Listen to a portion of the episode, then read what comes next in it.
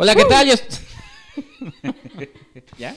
Sí. Hola, ¿qué tal? Yo soy Cuauhtémoc Ruelas. Y yo soy Miki Brijandes. Y esto es Esquina del Cine número 146. Número 2049. Así No, es. Ojalá fuera, hubiera coincidido los episodios con el número, pero no. En el episodio de hoy vamos a hablar de tres cosas. Sí. Una mexicana, una española Bueno, una y, una serie. ameri- y una americana. Una Bueno, serie mexicana. Por eso dije tres cosas. Ajá, Una producción europea. Son cosas. Ya ahorita especificamos. Ajá, una serie televisiva de la cual tú te has declarado fan muchas Así veces. es. No lo entiendo todavía por qué, pero ya nos explicará. Ay, no entiendes. Estamos de hablando de O sea, Club de única- Cuervos. La Ah, no, pero- razón por la que la caché ya Yo se vi el puso buena. piloto y vi el segundo episodio y me enfadaron, desde entonces no le di Bueno, oportunidad, vamos a pero explicar eso tú ya vas en la tercera temporada. momento. Estamos hablando de Club de Cuervos de, De Gaza Larraqui. Gaza Larraqui.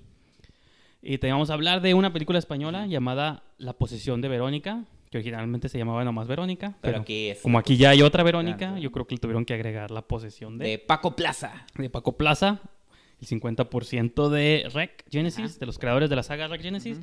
Y finalmente, claro, no podíamos dejar de hablar de nada más La y nada película menos del momento. que la película del momento, Blade Runner. 2049. Ya podemos decir que Denis Villeneuve es... Sí. Ya lo habíamos, ya lo Amo. estábamos Siempre diciendo lo hemos desde, dicho. desde Sicario. Vean nuestros videos de Sicario y el de Rival. Sí. ya estábamos ahí agachándonos. ya esta es la película que va ya, a terminar de sentar las cosas. Pero bueno, ajá, Blade Runner de Denis Villeneuve Ajá. o Denis Villanueva. Y pues, ajá, como dices tú, esta es esquina del cine 146. Comenzamos. Antes de comenzar,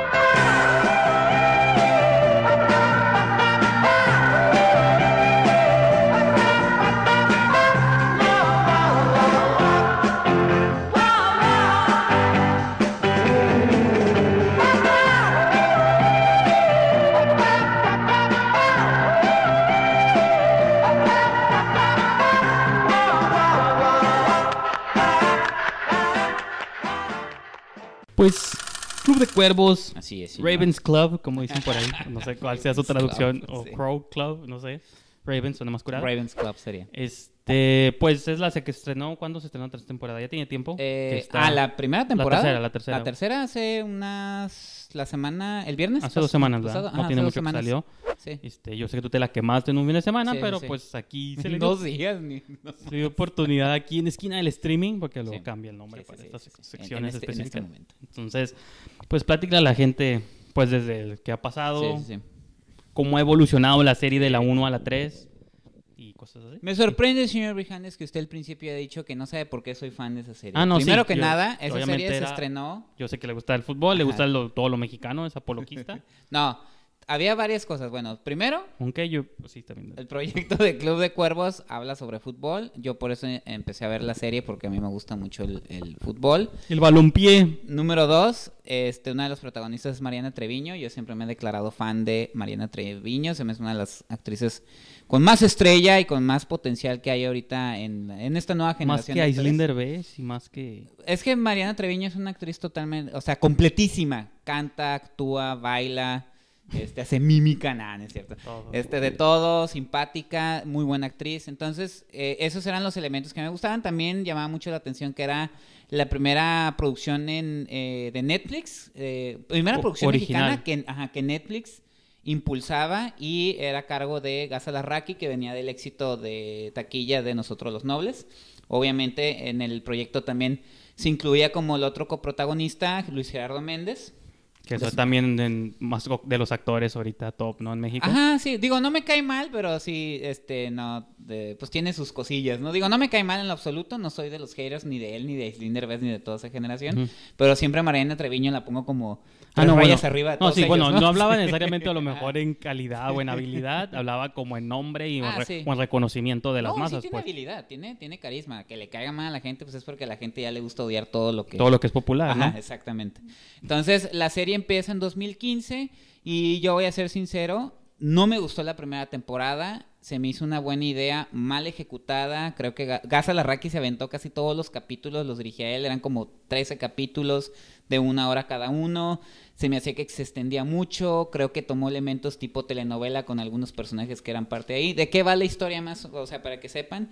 La historia se ubica en una ciudad ficticia en la República Mexicana, en el Bajío, que es Nuevo Toledo, donde pertenecen los Cuervos, eh, Club de Cuervos que se está en la primera división del fútbol mexicano, que sí lo, no es como Any Given Sunday, ¿no? Que inventan toda una liga. No, sí, están dentro de la liga porque aquí hay la ventaja. Sí juegan contra equipos que conocemos. Sí, contra Cholos, contra Cruz Azul. Y aquí la ventaja es como en la Liga Mexicana de Fútbol, haciendo y descienden equipos cada año, pues pueden meter a Club de Cuervos como y no pasa y no pasa nada.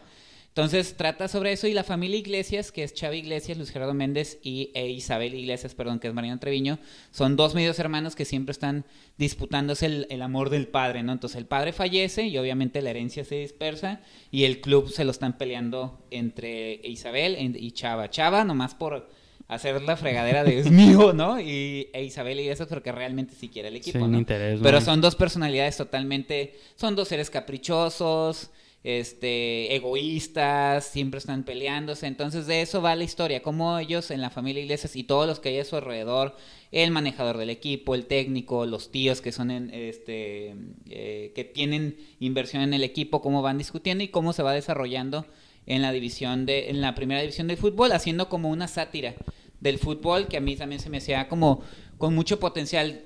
o sea, la primera temporada le fue bien, pero yo esperaba más, o sea, había unas, como lo dije, elementos tipo telenovela con una mujer que aparece ahí, que es como la amante del papá, que decías tú, pues totalmente pues, innecesario. También es la única referencia de televisión en la mexicana en la novela, entonces siempre es difícil que todo no, no caiga ahí, ¿no? Pero tenía buenos momentos, digo, los actores estaban en ese entonces, este, eh, precisamente Mariana Treviño, Luis Gerardo Méndez, eh, este, Yanis, Yanis eh, Guerrero, que es una, eh, un actor mexicano. Estaba, este, ay, se me olvidó el nombre tan, tan famoso que es, ahorita me acuerdo. Tan fan que es y no. Ah, no, del actor también, este, varios actores, sí, pero todas las, todos los episodios los estaba dirigiendo Gaza Larraqui, creo que todos iban por la misma línea, excepto un episodio que para mí era el mejor, creo que es el quinto. Y que eso es algo muy raro, ni siquiera muchas veces en Estados Unidos o en ningún otro lugar, una serie la dirige, usualmente tiene su showrunner que le llaman. Pero cada episodio usualmente lo dirige una persona, un autor distinto, ¿no? Exactamente. Que a veces eso es lo mejor lo que puede hacer la diferencia. como que no me gustó mucho. Entonces ya terminó la primera temporada, este, se anuncia la segunda temporada en 2016 y mejora sustancialmente porque entran, se incluyen al equipo varios directores, entre ellos Mariana Chenillo, que es una de las cineastas que de esta nueva generación que siempre he platicado. Ella dirigió Paraíso, ya había trabajado con Luis Gerardo Méndez, entonces le da como otro feeling a los episodios que ella dirige. Se clavan en otras cosas, entran otros personajes, salen otros que, no, pues quitan y meten personajes. Este, sin embargo, en esta tercera temporada había algo que a mí me preocupaba. Dije, si siguen con el pleito de los hermanos Iglesias, que sí es chistoso y todo eso, ya me iba a cansar. O sea, dije, sí, está bien, quiero otra tercera temporada. Pero que exploren otras cosas, ¿no? Exploren otras cosas. ¿Y, lo hacen? Claro que sí. Afortunadamente les cayó el 20. Creo que a la Gaza Larraqui entendió bien hacia dónde va la serie. Sigue Mariana Chinillo en el equipo. Los actores entendieron muy bien el, eh, y regresan personajes incluso. O sea, se van los personajes que se tienen que ir y regresan personajes que extrañábamos y, meten otros. Ah, Jesús Zavala. Este actor hace un personaje que se llama Hugo Sánchez, que es el asistente de Luis Gerardo Méndez. es de lo mejor. Pero lo interesante aquí es que ya de ser una comedia bobalicona, medio telenovelesca en la primera temporada, la segunda temporada mejora, la tercera sí se hace una sátira ya más mordaz, desde mi punto de vista. Sí se hace una crítica más amplia a lo que es el fútbol, eh, no nada más mexicano, sino el fútbol en general, porque a mí me gusta el fútbol, pero acepto que es un mundo bastante, bastante siniestro. Mm. Creando, o sea pacto de caballeros, son términos que a lo mejor los que les gusta el fútbol sí, lo entienden, pero son situaciones que no le favorecen al jugador, ya aparece ahí por ahí Rafa Márquez, Kikín Fonseca, que son estos este, personajes muy importantes de la selección mexicana. Y los hermanos Iglesias, los personajes, algo que siempre va, va a funcionar en una serie, una saga, sea cine, televisión, es si los personajes evolucionan, porque tienen que evolucionar, la serie va o la, o la saga cinematográfica va a mejorar. Afortunadamente entendieron ese punto y los hermanos Iglesias, aunque sí sigue habiendo como esa fricción de yo soy la hija legítima y tú el, el, que no, el, hijo que, que no, que, que fuera del matrimonio, se entienden ellos dos y los personajes empiezan a trabajar juntos. Entonces la dinámica empieza a cambiar, ya no es pleito, pleito, pleito, sino Uy, tenemos que estar juntos. Dice una, dice una, un eslogan de la serie, juntos pero jodidos o algo así. pero está muy padre y te digo, eso, me gusta esa, esa dinámica entre los personajes y que se, se abre un poquito más eh, la crítica o la sátira hacia el, hacia el mundo del fútbol y que nada más puede, eso es lo bueno, porque muchos van a decir, eh, pero a mí no me gusta el fútbol. Eso puede aplicar para cualquier deporte o para cualquier este, negocio que se manejen a, a gran escala y con muchas manos involucradas llámese televisoras, llámese inversionistas, negocios grandes pueden, pueden reflejarse en esta dinámica que hay, ¿no? Este, tratos entre amigos, jugadas a, las espaldas. No, y que este a veces sí, bueno, en la, en la serie asumo que el fútbol pues sí toma un rol muy importante, pero a veces está interesante cuando la historia va más allá de qué deporte específico sea, o como es tú, puede ser un negocio en general. O a veces puedes ver películas de fútbol americano y ni siquiera te interesa el fútbol, el americano o el béisbol, cosas así. Entonces, creo que también eso puede hablar bien o mal de un proyecto cuando trasciende el deporte o la cosa específica. No, y no nada más el deporte, también se meten y hacen una crítica hacia la política. Ustedes bien saben que últimamente se dio los casos de Cuauhtémoc Blanco haciéndose gobernador de no, presidente municipal de Cuernavaca en el estado de Morelos, ¿no? Entonces, este ese tipo de cosas como que las juegan e incluso se maneja, a mí me recordó mucho, no sé si te recuerdas la película de Will Ferrell y Zach Galifianakis, la de... ¿La campaña? Ajá.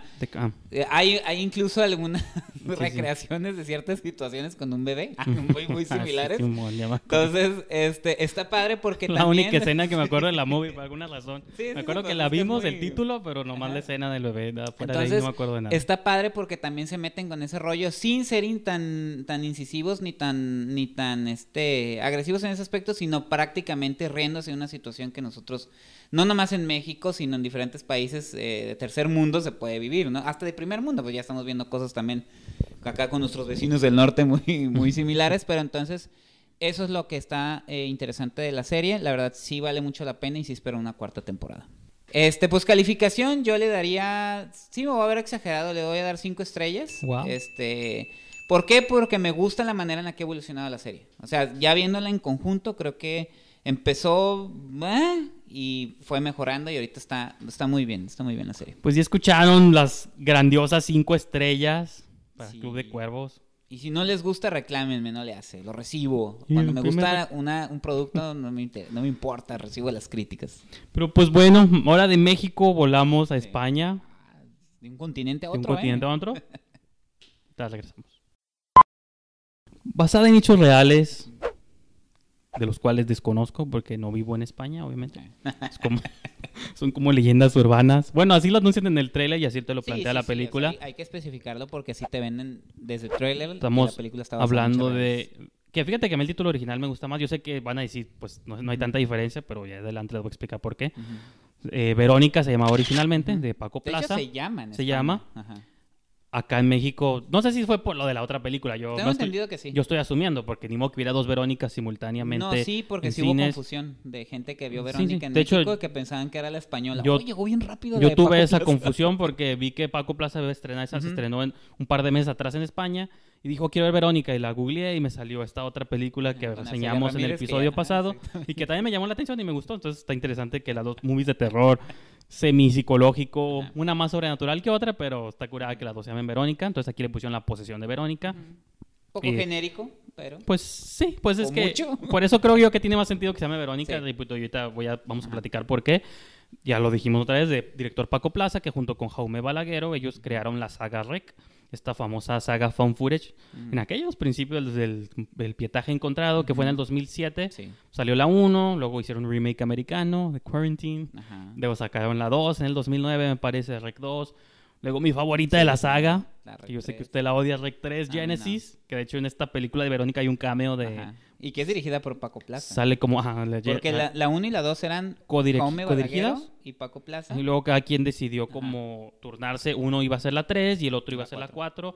Son como estos, como los que hicieron Inside. Siempre hay como estos, de pronto estas mancuernas que están curadas, ¿no? Y ahora ya cada quien está siguiendo su camino. Paco Plaza hace Verónica.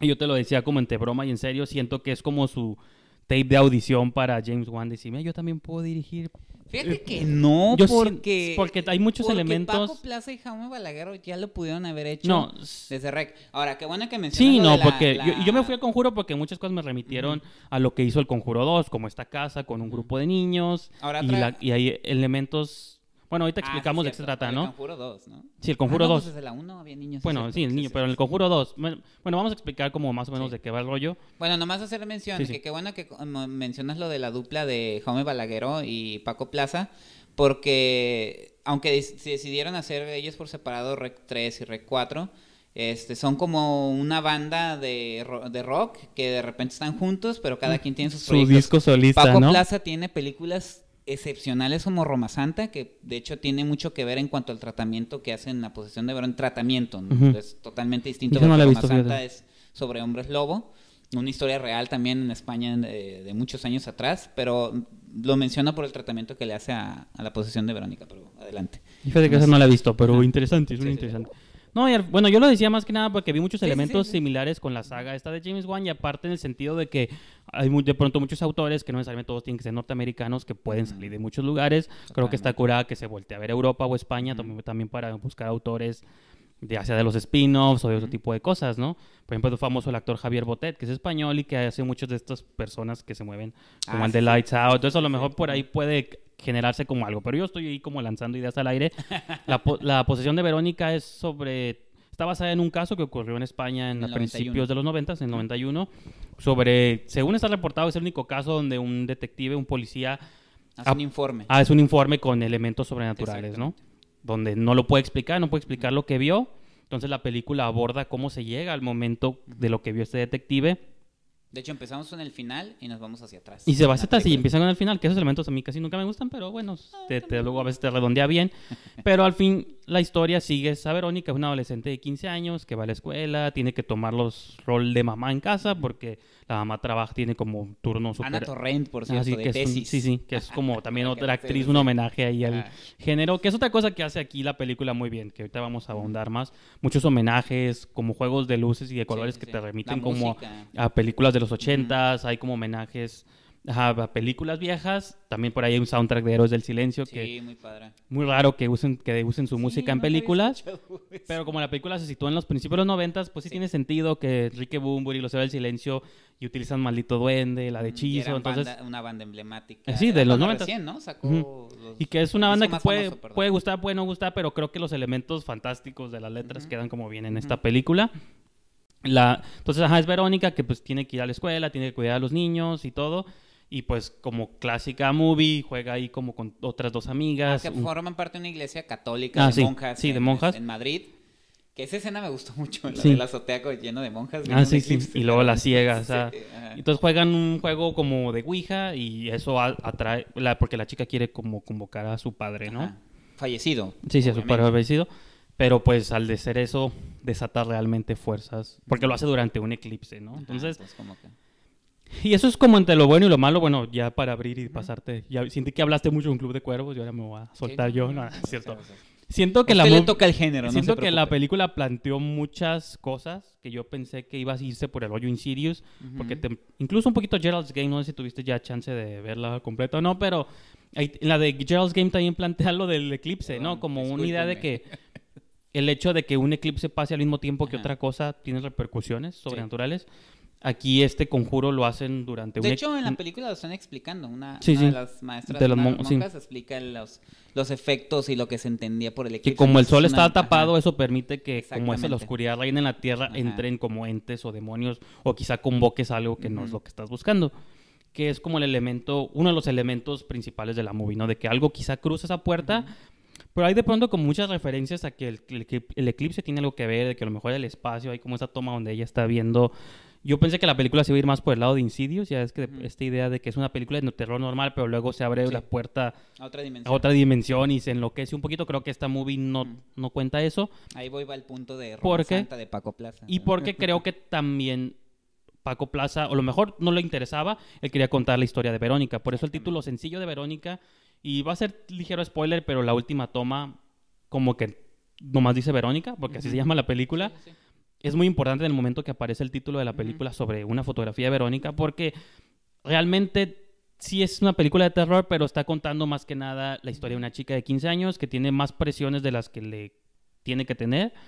Eh, no ha madurado al igual que sus amigas, hasta incluso hay por ahí una mención de que no ha tenido su primera menstruación. Y que ya va a cumplir 15 sus amigas ya hacen como fiestas con chicos y toman y fuman y ella todavía no sabe cómo entrar ahí. Y aparte está jugando un papel, un papel de, mamá.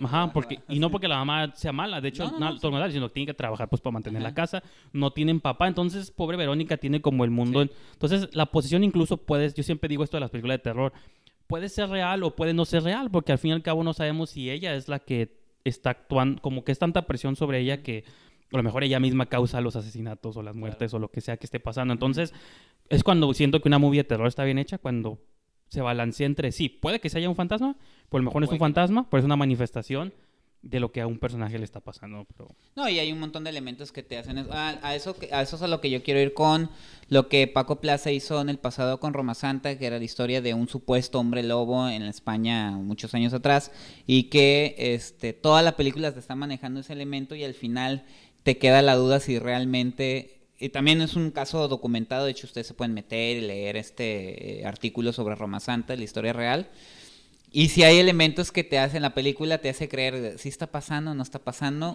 Justamente lo que Paco Plaza hace con la posición de Verónica. Y es justamente lo que tú estás diciendo y la razón por la que a mí me gustó la película. Paco Plaza pudo haberse ido por el elemento fácil de la posesión demoníaca. Sí, que es irse por el terror y decir, aquí vamos a explotar todo como se está haciendo en las películas actuales de Hollywood.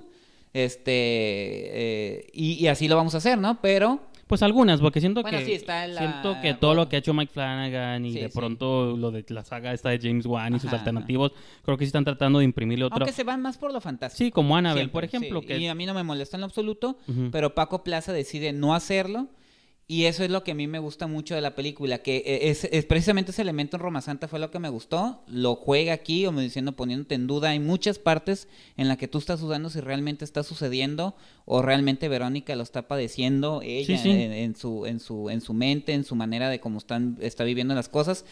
Eso, enfocarse en, en, la problemática familiar que está viviendo ella, que parece que no tiene solución, o, así, se, así se ve, ¿no? O sea, no hay solución para ella Creo que eso fue lo que me gustó. Otra parte que me encantó fue cómo manejó los personajes. Verónica es una, una chavita que realmente te encariñes con ella desde la primera escena. Es una buena muchacha que está, o sea, a pesar de que ella está haciendo las cosas, la parte de madre que no le corresponde, no lo está sufriendo totalmente porque se lleva bien con sus hermanitas, se lleva bien con su hermanito. Y esa dinámica que ella tiene con, con su familia creo que te hace eh, El Antoñito. sí.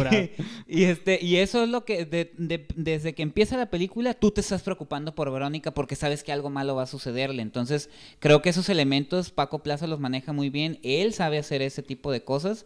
No, y, que, y que hace que cuando vayas viendo hacia dónde va la película, dónde puede terminar, se vuelve un poco más trágico porque dices, espero que la movie no vaya hacia donde creo que va a ir y si lo hace o no lo hace, quizás. Y aparte ese sabor, eh, siempre ese sabor europeo que tiene la película, ese estilo español, siempre le da un plus sí es diferente a lo que estamos acostumbrados a ver. Yo la recomendé, yo hice un post en, en Facebook, mucha gente ya, muchos dijeron, ah, sí la voy a ver, otros ya medio me reclamaron ahí, como que no. les gustó, como que no esperaban.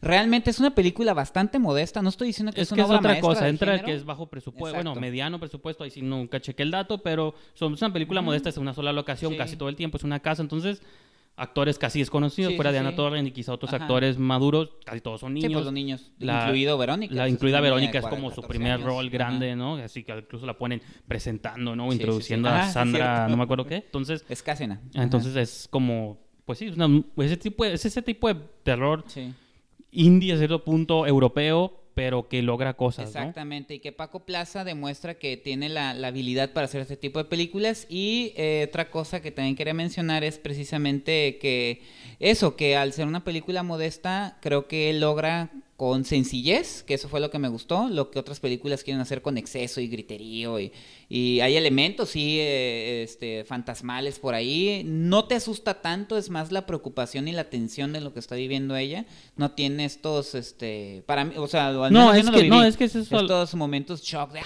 Es eso, yo siento que en, la sala que, que, yo la vi, sí vi como dos, unas personas que estaban como bostezando así. Bueno, bostezando, pero como cuando haces ruidos de que, que, la gente se dé cuenta que estoy molesto y enfadado.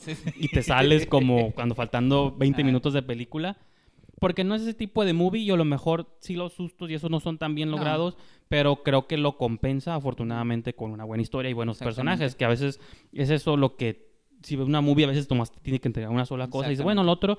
Y pues se vale, y pero realmente a mí sí me gustaron muchos guiños como musicales, o sea, como unos cues musicales cosas que seguro son de cultura pop este, española, como están cantando una canción de un comercial, que aquí, ah, como, si aquí como si aquí cantáramos el águila, seguramente, bueno, para los de Tijuana, que todos tenemos esa canción. Pa, cantemos la canción del águila. Ahí viene el águila,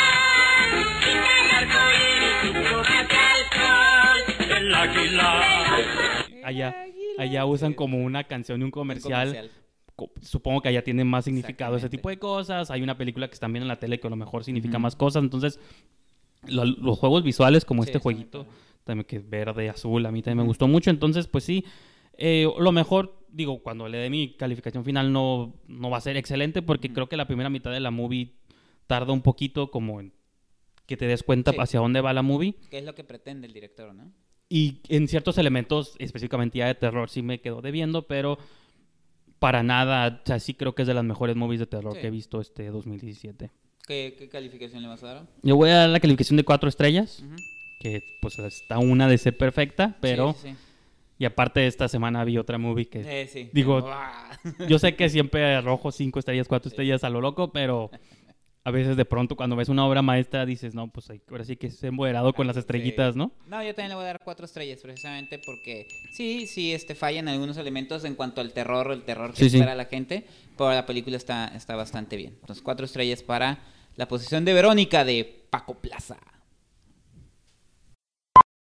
Ahora sí, como lo comentaba, vamos a hablar del más reciente estreno más, la más reciente película de Denise Villanueva llamada Blade Runner, Blade Runner 2049. Creo que es imposible hablar de esta movie sin irnos pues, rebobinar a 1982 cuando tú y yo éramos pequeñas. no, no, obviamente no nacía yo tampoco. Blade Runner de este, una película de Ridley Scott.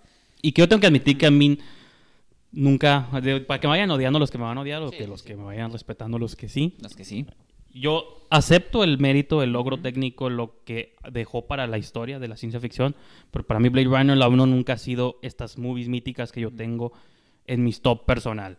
Así que no sé si tú, si la eh, tengas en un pedestal, porque hay gente que la tiene y respeto, pues cada, No, a mí me gustó, pero también voy a ser sincero. Como la gente que tiene Citizen Kane. Buena movie en su tiempo, pero no es para mí y habrá gente que las tenga en sus pedestales de por vida, igual Casablanca, The Wizard of Oz y se vale, ¿no? Bueno, E.T. No, o sea, se vale, pero cada quien siempre hay cine que resuena más con uno que con otros, entonces... En el caso de Blade Runner sí hay que mencionar nada más poquito el origen, ¿no? Porque luego la gente se confunde, digo, la cinta venía de este boom de la ciencia ficción y habíamos visto, bueno, la gente en ese momento. Star Wars. Yo apenas tenía un año cuando la película salió, Blade Runner, pero venía Star Wars, todo eso. Este, Harrison Ford venía de dos éxitos, ¿no? Indiana Jones, y este, Han, Solo. Han Solo. Y Ridley Scott era la primera vez que filmaba en Estados Unidos, este, era la adaptación de un cuento corto de Philip K. Dick. Este, de las ovejas sueñan, los androides, sueñan con, ovejas, eléctricas. Entonces era un, era un proyecto también del, eh, de este, es el mismo productor de The Think, que también ya traía algunos éxitos a sus espaldas, que tenía todo apostado este, para esta película. Eh, y también hay que mencionarlo, o sea, ¿qué versión nosotros? Hay tres versiones de la película. ¿Qué versión vio alguna generación que le gustó? Bueno, esa generación vio el corte teatrical que le llaman, que es, el, la voz en off. Que es el que tiene la voz en off, que es el menos, el que la gente tiene en menor estima. Yo vi la versión del director, que fue la segunda. Que es como la intermedia, finalmente sacó el Final Cut. 2007. Que es el que yo vi como es el ah, fin de semana antes de ver esta ah, película para... No, yo vi la normal, otra vez. No, bueno, yo la, la primera vez que la vi no sé qué versión vi pero le quería hacer como un rewatch, la quería volver a ver antes de ver esta nueva película, que creo que es algo que si no la han visto, háganlo. Yo pensé que no era importante, pero creo que es muy importante que vean la original. Si nunca la han visto, o si la quieren recordar, porque es muy importante. Las dos movies son como uña y mugre, así, son, te palman tan perfecto que sí ocupan verla y tener frescas muchas ideas. Entonces, ¿de qué va más o menos? La primera Blade Runner se ubica en el 2019 en Los Ángeles. Eh, una, eh, estamos a dos años. Sí, estamos a dos años, pero ya es un, es un mundo ya este sumido en la oscuridad. Fíjate que de este las cosas que me encantan del original es que un plot es súper básico, como que una línea lo puedes definir, ¿no? Deckard es un agente. Ah, sí. un Blade que es designado a buscar cuatro replicantes. Que son estos, no cyborgs, porque No, son, son- son seres sintéticos muy similares a los humanos. ajá, sí. Que tienen nada más cuatro años de vida, pero en esta especie como de evolución de los mismos eh, seres sintéticos en los que están buscando como vivir más tiempo. Sí, bueno, es que Eh, esas son las dos mitades. Lo primero es, es Deckard como la de historia detective, detective. de film noir, que es lo que es muy famoso. exactamente. Pero por otro lado está la de estos entes, que se ve que es un tema que a Riley Scott sí le ha interesado Sí, sí, bastante, sí. con Pues sigue explotando en sí, Alien Covenant. en- son temas que al, al parecer sí le interesan, que los haga bien o los haga mal, eso lo, lo determinarán ustedes y nosotros, pero. Es esa idea de que la cosa creada tiene una necesidad de conocer a su creador, ¿no? Sí. Entonces, estos replicantes quieren encontrar quién los hizo y por qué y si los pueden extender. Y, él, eh, Harrison Ford los tiene que eliminar. Entonces, yo cuando vi la película, para mí era como, así la entendí, como una película de detectives en el futuro. Después, sí, bueno, eso- eso es- hay elementos, pero eso sí hay que mencionarlo. Puede ge- gente no, ent- no decir que le gustó mucho, que sí le gustó mucho, pero tiene elementos muy importantes la película, precisamente el tema de los, de los No, seres bueno, sintéticos. eso y el look, creo que Ah, todas sí, las no, películas sí. de ciencia la ficción post 2000, digo, post Le el deben 82, o sea, desde el quinto, bueno, el quinto elemento puede hablarse ahí de que es un loop de que una cosa influenció a Ridley Sí, Scott, sí. porque ya es que dicen que Valerian inventó Sí, todos estos visuales de ciudades pero más elevadas. relacionada con Star Wars. Pero, o sea, desde el quinto elemento, desde lo que hizo Star Wars, ya George Lucas después, este, incluso Minority Report de Spielberg. Es como un look muy específico de combinar las gabardinas largas, el futuro, este pero futuro decadente. que no es perfecto, ajá, que es decadente. que este todos como eh, que donde las corporaciones están son las que mandan el gobierno ya pasa a segundo Sí. término este ya hay un sobrepoblación eh, ya el lenguaje incluso está padre porque ahí sale el personaje de Edward, James Olmos Sí, que sí. regresa en esta segunda No, parte y que- Gaff, y que es ya este- habla como no es ni inglés ni español ni, Sí, ni sí, es japonés como City una Speak, mez- le llaman. Ajá, entonces todos esos elementos sí son lo que hicieron con el paso del tiempo, porque también hay que mencionarlo, en su momento la película fue un rotundo fracaso, nadie la entendió, hasta incluso Igual Roger, que la nueva, al parecer. Roger Ebert, no, pero hasta la crítica la Sí, sí, sí. denostó, hasta Roger Ebert dijo que no tenía alma esa película. Entonces, eh, con el paso del tiempo se convirtió en una película de culto. Nomás dejar eso claro para que no se sorprendan ahorita lo que está pasando. en No, y que es algo, eso, de la taquilla yo lo quiero abordar Sí. más adelante, Sí, sí, sí. porque si es esa obsesión Ajá. siempre por algo que yo siento que el tiempo ni se va a dar cuenta cuánto...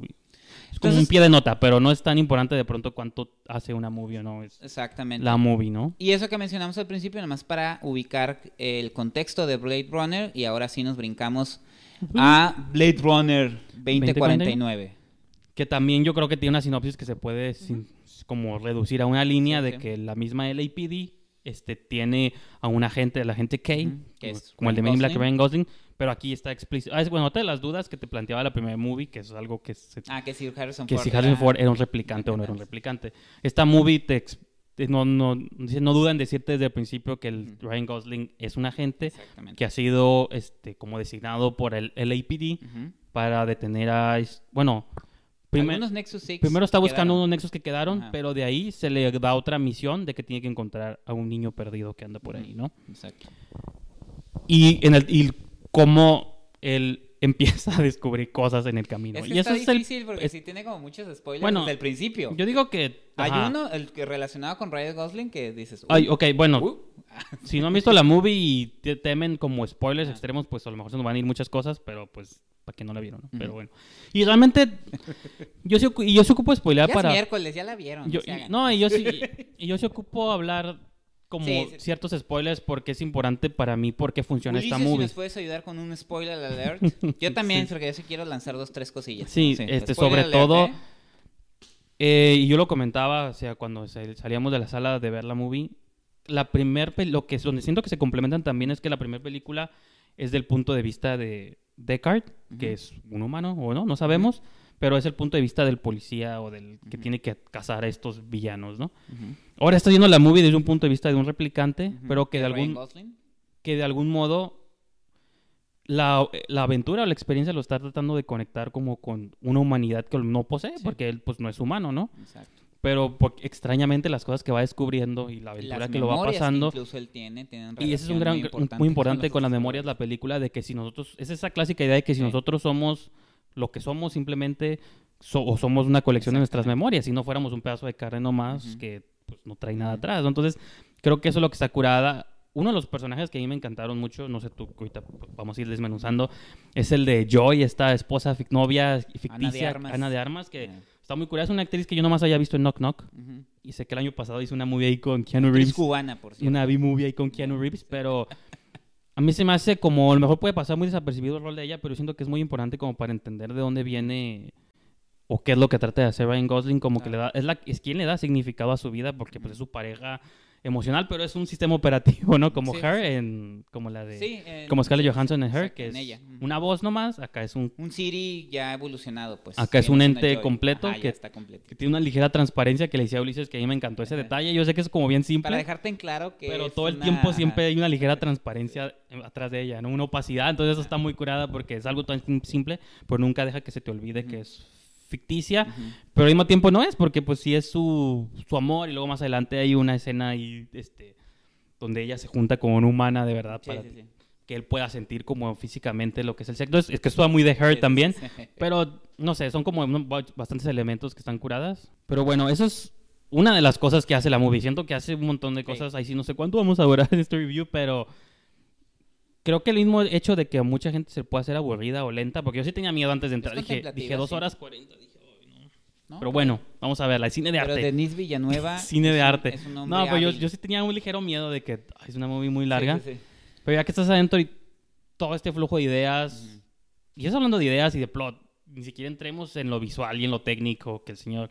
Entre Roger Dickens, el diseño de arte, y Denis Villeneuve. música. Como dijimos al principio, creo que esta movie demuestra que Denis Villeneuve Sí o sea, bien conscientes que este director va a ser Dune en un par de años. Entonces, imagínense un Dune de Denis Villeneuve. Yo sí, mi cabeza está así todavía en la sala. Entonces, no sé, Cuauhtémoc, ¿qué Mira, yo de entrada, lo que platicamos desde el principio de Blade Runner de la primera, yo tampoco soy un fan así 100%, pero sí reconozco todos esos elementos padres que tiene la película, ¿no? Lo que de entrada lo que se logra con Blade Runner 2049 es que precisamente lo que es importante Blade Runner primera parte, que era este mundo que, había, que se desarrollaba, ¿no? De, en todos los aspectos que te hacía prácticamente sentir lo que se estaba viviendo en ese 2019 hipotético para la película. Aquí realmente todos los involucrados desde la primera toma sabes que estás en ese mundo 30 años después. y que no ha habido gran cambio, al contrario, ha empeorado tal vez. Te deja muy en claro que estás en el mundo Blade Runner. O sea, no es una película hecha por otras personas que quieren emular Blade Runner, es realmente el mundo Blade Runner. Esa es, la primera parte que a mí me encantó. Incluso... Eh, se habla mucho de la maldición Blade Runner, ¿no? Que todos los productos o empresas que salieron en Blade Runner en la primera todos tronaron, ¿no? Este Atari, de hecho, había, una, había un letrero de Canadá, de la zapatería mexicana. Este, estaba Panam. Y aquí, aquí en este Blade Runner, que como es un mundo paralelo, o, sea, o, hipotético, Atari y Panam siguen existiendo, siguen estando. Entonces se, se, me hicieron elementos muy padres de, la, de, los que, de los guionistas, de los productores, del director, que lo hayan mantenido. Y otra cosa es, todo, todas las ideas a lo mejor... Y, por ejemplo, te das diferente... Te voy a interrumpir, perdón, pero de, por ejemplo, este año vimos Ghost in the Shell, que yo no lo odié ah, tanto. yo no lo odié tanto como mucha gente, pero es una movie que usó como esos recursos visuales que planteó Blade Runner, pero como que nomás... Vean lo curada de los... Pero siento que esta movie... Vean lo bonito que se ve. O sea, esto de hologramas gigantes que caminan entre la gente, eso salía desde la original. Bueno, no tan complejos, pero... Bueno, había una figura japonesa. Son ese tipo de ideas en original. Luego en Ghost in the Shell lo hicieron como más integrado pero ellos tratando de hacer otras cosas. Siento que aquí retoman esa idea, pero te das cuenta cuando dices, ah, esto sí lo están haciendo bien, ¿no? No, y la parte de, de, de Blade Runner, la primera, te queda claro que estamos en un, en un mundo decadente, ya jodido.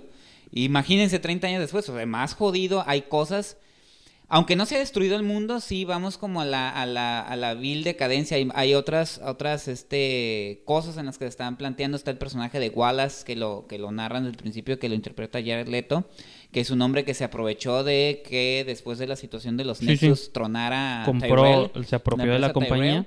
pero también es un hombre que de algún modo le dio mucho a la humanidad en un momento en que la hamburguesa se había extendido y él hizo alimentos sintéticos. Entonces se está extendiendo, este mundo se está yendo por otros lados, se expandió, o sea, ya no estamos únicamente en Los Ángeles y lo que pasa ahí, y, y imaginando, ya se habla de las colonias espaciales, este ya se habla de un elemento más fuerte sobre los seres sintéticos y la evolución de los seres sintéticos. No, y que eso es lo que detona la movie. Y de cómo amenaza a la humanidad misma y cómo eso implica ya connotaciones políticas, sociales. Es lo que detona el plot es la idea de que a lo mejor. Creo que toma una, un, tono más épico. De que a lo mejor un replicante tuvo un bebé. Eso es como, bueno, no sé si te referías a eso, pero... Sí, sí, sí. ¿Y, cómo va a afectar eso? Entonces va más allá la película.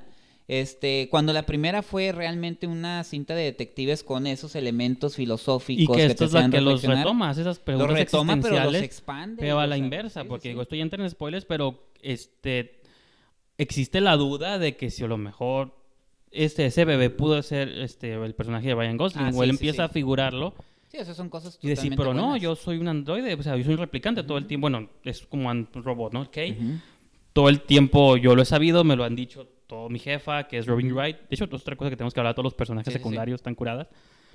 Tú ya mencionaste a Ana de Armas, que es también no, pero importante. breves, pero Dave Bautista está curada. Sí, Mackenzie Davis breve, pero está curada. Es un pedacito el que hace Dave Bautista, pero... la mano derecha de Jared Leto, que no... Silvia Hawke se llama la actriz, creo.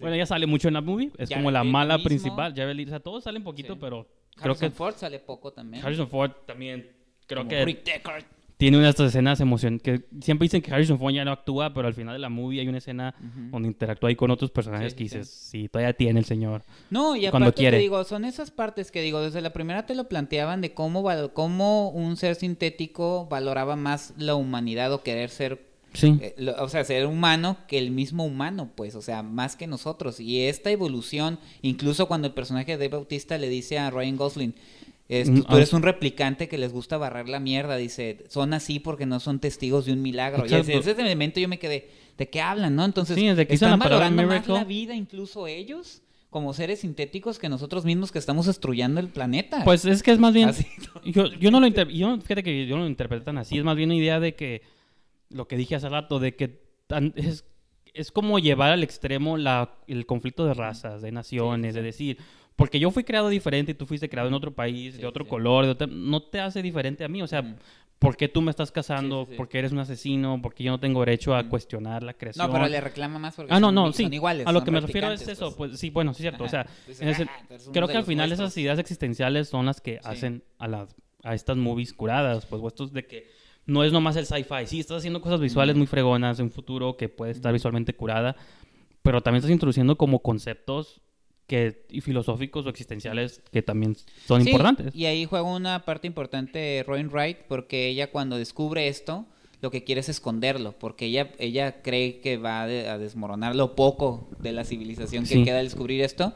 Y al contrario, el personaje de Jared Leto es como un, es un dios conflictuado porque él está tratando de que los, los, seres sintéticos evolucionen. Tiene este, ese es un rollo muy, muy interesante de que se ha, sido durante muchos, muchos años en, las, en, la, en la historia de la humanidad, es cuando dice las civilizaciones han avanzado porque tienen esclavos, ¿no? Entonces él quiere a los replicantes, sí, sí, quiere, quiere ir más allá, o sea, este, casi, casi como pues sí es como un dios, pues, pero él se siente como atado de manos porque no puede dar ese paso porque la misma humanidad no quiere permitirlo, pues dice, hemos llegado tan lejos como para detenernos ahorita, entonces son ese, ese, manejo de, los, de, ideas y como que te dejan pensando, es una película que te exige mucho, esa es una parte muy importante. lo que está curada es eso junto con lo visual, porque o sea, yo me encantaban las tomas de esta como misteriosa pirámide donde están de que siempre hay como una luz tenue pasando encima de todo. Pero desde el principio, desde que va. no, yo sé, pero está muy curada. O sea, yo sé que es un elemento, un detalle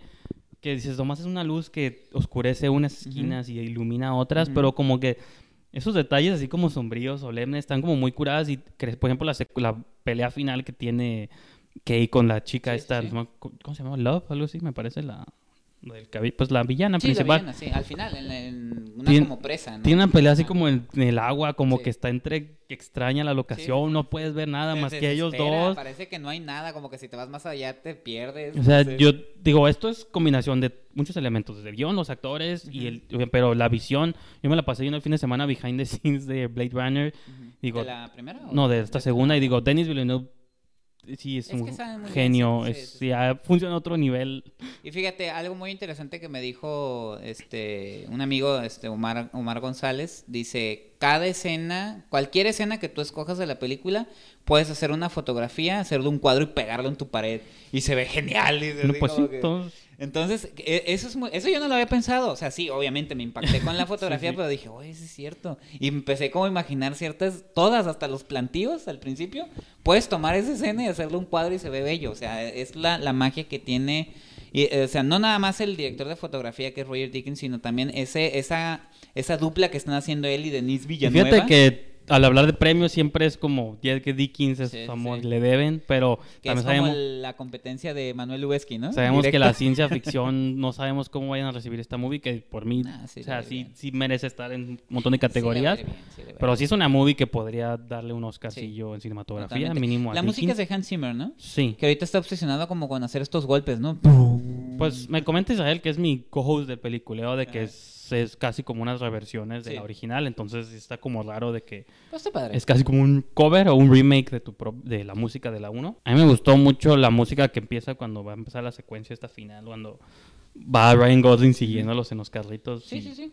Y es otra cosa, tampoco es como una movie de acción, pero tiene... Tiene elementos, pero no es No, son como... Hay como una pieza al principio, a la mitad y al final y y todo hay una parte exploración. Muy importante que menciona eh, el crítico Arturo Aguilar. Eh, dice que es bueno encontrarse con estas películas de Hollywood, pero que tienen carnita, tienen corazón. O sea, él mismo dice, no, no, vamos a pasar toda la vida tirándole mierda a los Transformers o queriendo puras películas de autores con apellidos que no se pueden pronunciar. Dice, está padre que exista esa película que está justo en medio. Pero... no, es que es un autor, no, no, sí. pero producida por Hollywood que, como lo que habíamos mencionado, de madre. que, que, no, yo, que, hay, que le apuestan. Fíjate que es algo que yo tenía acá como en mis notas mentales, de que yo... No sé si siempre ha pasado y ahorita nos estamos dando cuenta como que ojalá se, siempre estamos hablando de ciclos, ¿no? Por ejemplo, también se habla, de, se habla de círculos, ciclos. Creo que de pronto se perdió mucho tiempo el cine de autor mainstream, ¿no? Por así decirlo. Y ahorita hay mucha esta obsesión con la taquilla y que porque le está yendo mal y que esto y lo otro. Pero para mí el cine curada también es un cine en el que se le invirtió un montón de dinero nomás para contarte una historia bonita o curada. Que cuánto hizo en taquilla, que se hizo mucho, que se hizo poquito, que si tronó. Pues es importante y ahorita estamos conscientes por el mundo lleno de media y de crítica y de páginas y Rotten Tomatoes y, de cuánto score tiene. Pero, o sea, los estudios como Warner apostarle esta movie, Paramount con este con Madre, eh, Get Out, que es de Universal, o sea, que yo sé que esa movie fue de más bajo presupuesto, pero fue un hit que...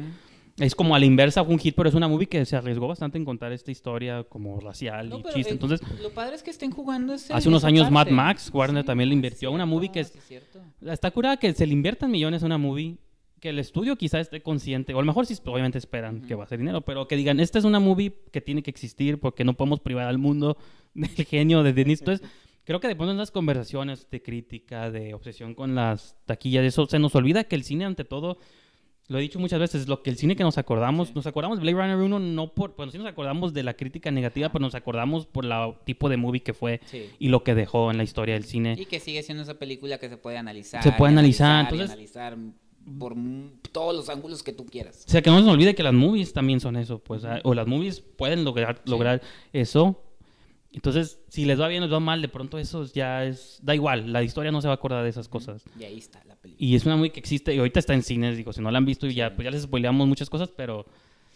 Esas experiencias... ahí estaba, Estas experiencias visuales, auditivas, de todo, sí creo que son necesarias como de pronto para limpiar el paladar, porque luego vamos a ver Justice League, y ya salió un nuevo trailer. Sí, ya empieza la porquería en unos meses. No, no, no porquería, Justice League no es porquería, pero... Ahí ya soltaron el avance, porquería, la verdad. Se ve curada, se ve curada. Vamos a durar otra hora aquí hablando de Justice League. nada, que es porquería, a mí se acuerdan nada. Pero, no sé, yo quiero empezar ese movimiento de dejar de obsesionarse por los números y mejor empezar a valorarse el producto como por el arte y por lo visual y que si le va bien, le va mal, whatever y el cine no muerto, señores.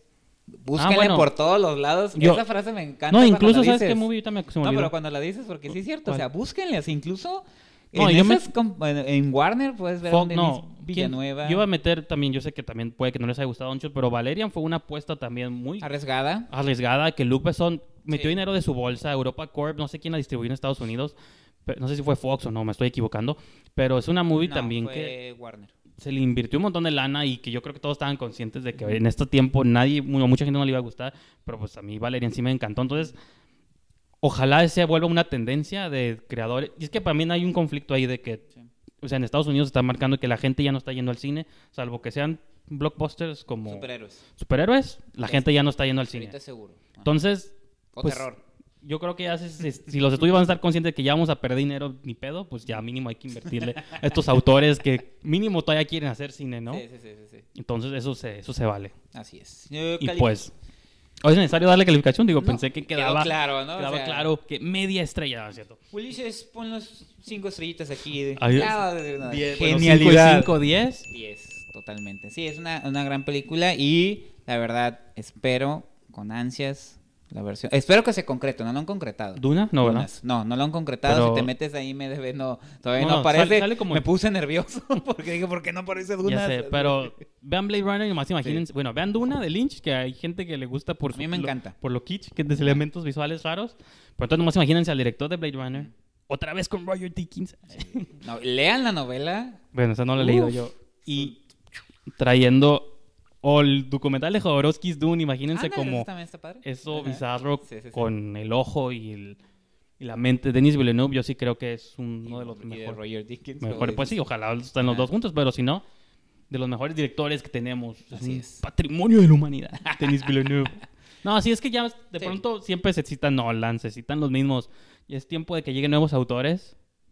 Siento que Villeneuve. Qué bueno que lo mencionó. No, pues, Ese es un autor. Nolan también. Bueno, bueno Sorpréndeme, Nolan. Me tienes muy decepcionado en estos últimos productos que has entregado. Pero, pues bueno. esta ha sido la maratónica esquina del cine el día de hoy. Espero que se hayan quedado con nosotros hasta el final. Si no, pues lo siento. Ya habrá próximas ediciones más cortitas. Hay que decir pues, nuestras redes para que ingresen. Credenciales. Facebook, Esquina del Cine. En Twitter, arroba Esquina del Cine. Y los invito a que ingresen a la revista digital esquinadelcine.com. Eh, pueden seguir en Twitter, Instagram, arroba brijandes. Y a ti ya dijiste, sí, ¿verdad? Sí. Ok, pues entonces, repito, esto ha sido todo en este año. Ah, telenú.tv.